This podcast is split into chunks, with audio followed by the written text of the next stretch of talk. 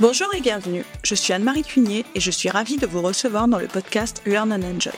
Dans chaque épisode, je vous propose d'analyser les usages et technologies du digital learning qui permettent de créer une expérience apprenant engageante et efficace.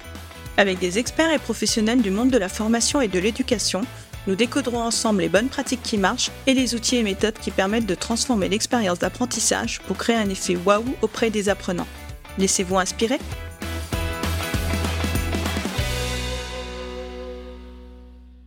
Bonjour à tous Pendant cette période estivale, comme les deux précédentes années, je vous ai préparé une liste de quelques ouvrages pour vous inspirer et qui apporteront des pistes pour créer des expériences d'apprentissage engageantes, je l'espère.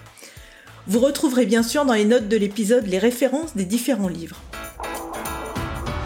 Le premier livre que je vous propose est Pro en ludopédagogie de Marie Cortana.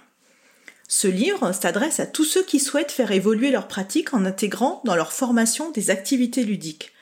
Marie y détaille 55 outils et 11 plans d'action pour structurer les scénarios des formations et ainsi permettre aux stagiaires d'apprendre de manière dynamique, divertissante et mémorable.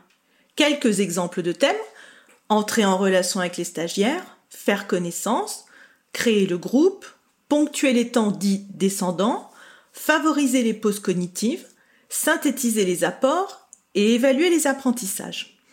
J'avais invité Marie dans le podcast pour une première approche de la ludopédagogie. C'est l'épisode 44 intitulé Pourquoi utiliser la ludopédagogie en formation si vous souhaitez l'écouter ou le réécouter? Pour le deuxième livre, je vous propose Design Thinking, accélérer vos projets par l'innovation collaborative de Stéphane Bizot et Marjorie Le Naour. Dans cet ouvrage, vous allez découvrir étape par étape comment mettre en place une démarche de design thinking pour votre projet. Il reprend les fondamentaux de la démarche adaptés au monde de l'entreprise tout en y apportant des éclairages sur l'intelligence collaborative ou l'expérience client. La démarche design thinking peut être adaptée à la conception pédagogique pour co-créer des expériences d'apprentissage. C'est ce que nous avions vu avec Christophe Touchard et Johan Delaby dans l'épisode 58 intitulé Le design thinking appliqué à la conception pédagogique. Et je trouve que ce livre est un très bon complément à cet épisode. Dans cette même thématique du design thinking, je vous conseille le jeu de cartes Design Thinking à la carte. C'est une véritable boîte à outils du design thinking où vous retrouverez les outils et techniques classés selon les différentes phases du design thinking grâce à un code couleur pour vous guider lors de l'animation des phases de conception de vos projets. Pour compléter, il y a également des cartes Icebreaker et Énergie pour dynamiser tous vos ateliers, réunions ou séances de travail. Pour le troisième livre, j'ai sélectionné Former avec le micro-learning de Pierre Mongin Marco Bertolini et Félix Levius. Aujourd'hui, le micro-learning est de plus en plus plébiscité. C'est un format qui répond aux contraintes des apprenants qui sont de plus en plus surchargés et qui ont peu de temps à consacrer à leur formation. Le micro-learning permet d'adapter la formation aux nouvelles façons de travailler. Plus vite, n'importe où, à n'importe quel moment et en toute autonomie. Cet ouvrage permet une première approche du fonctionnement du micro-learning et propose de nombreux cas d'usage pour illustrer. Vous y trouverez le parcours complet d'un module micro-learning depuis sa conception jusqu'à sa diffusion et les modèles pédagogiques qui fonctionnent le mieux comme les répétitions espacées, l'alternance de texte, images, vidéos ou contenu interactif. C'est aussi un très bon complément à l'épisode 49 avec Xavier Van Dieren intitulé la méthode Miragamo pour des formations mobile learning engageantes. Passons maintenant au quatrième livre. Je vous propose les 12 lois du cerveau de John Medina. J'ai découvert ce livre grâce à Xavier Van Dieren, encore, lorsque nous avons enregistré l'épisode 49 dont je viens de vous parler. Le docteur John Medina est reconnu comme l'un des plus grands neuroscientifiques de notre époque. Dans cet ouvrage, il décrit les dernières découvertes concernant le fonctionnement du cerveau et propose des pistes de réflexion sur notre manière de former, manager ou travailler. Vous découvrirez des explications simples pour améliorer vos capacités intellectuelles dans le domaine de l'apprentissage, de l'attention, de la mémoire, du sommeil ou du stress. En plus, il y a une synthèse à la fin de chaque chapitre pour aider à sa mémorisation. Pour le cinquième livre, je vous propose deux guides sur la communication inclusive. Le guide de communication inclusive de l'Université du Québec et le guide pour une communication publique sans stéréotype de sexe édité par le Haut Conseil à l'égalité entre les hommes et les femmes. L'inclusivité est un sujet important et les services formation ont aussi leur rôle à jouer, par exemple avec une présentation non sexiste des femmes et des hommes dans les supports de formation. Nous en avions parlé avec Karl Grant dans l'épisode 55 intitulé Comment être inclusif dans ces modules e-learning. Dans ces deux guides, vous trouverez des bonnes pratiques pour être plus inclusif et valoriser la diversité lors de la conception de vos supports de formation. Bien sûr, je vous indiquerai dans les notes de l'épisode les liens pour télécharger ces deux guides au format PDF. Le sixième livre est une bande dessinée, Maria Montessori, l'école de la vie, par Caroline Lepeu et Jérôme Mondolini. Vous connaissez sans doute la pédagogie Montessori, mais connaissez-vous l'histoire de Maria? Médecin féministe et pacifiste née en 1870, Maria Montessori a traversé deux guerres mondiales, une guerre civile et a révolutionné la pédagogie. Elle a passé sa vie à combattre les préjugés de celles et ceux qui n'avaient pas encore le droit de parole, les femmes et les enfants. Ce roman graphique permet de découvrir son histoire et ses travaux et met en perspective plusieurs aspects de sa vie, l'élaboration de sa méthode, sa vie privée, ainsi que le contexte historique. J'ai beaucoup aimé le côté graphique et le mixte entre introduction à la méthode Montessori et biographie. Pour le septième livre, j'ai choisi le storytelling en photographie de Fine Bills. Le storytelling, c'est l'art de bien raconter des histoires, l'art de captiver le lecteur. Et on pense souvent à l'écrit et au récit lorsqu'on évoque le storytelling.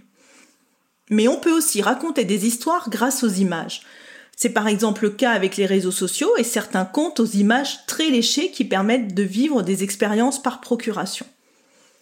Dans une série d'images, il est possible d'associer des personnages, des événements, des lieux et des sujets pour susciter l'émotion d'un public.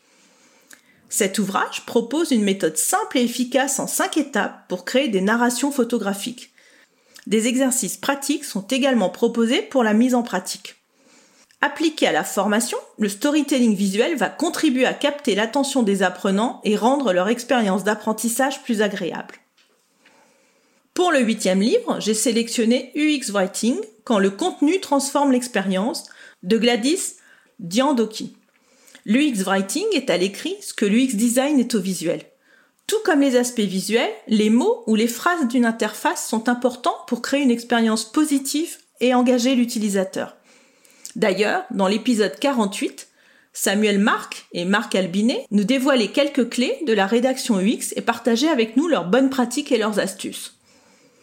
L'ouvrage de Gladys permet d'approfondir cet épisode avec une immersion complète dans les fondements théoriques et pratiques de l'UX Writing et propose des exemples et expériences concrètes. Je suis sûre qu'il est possible de s'inspirer de tous ces conseils pour les appliquer à la conception de modules pédagogiques digitaux afin de créer des interfaces fluides pour engager l'apprenant. Créer des expériences engageantes, c'est ce que nous recherchons tous. Pour nous y aider, je vous conseille ce neuvième livre, Hawked, ou Comment créer un produit ou un service qui ancre des habitudes de Nir Eyal. Les neurosciences ont largement permis de comprendre le fonctionnement de notre cerveau et de jouer sur notre besoin de satisfaction. Selon une étude universitaire, les gens consultent leur téléphone 34 fois par jour, c'est énorme.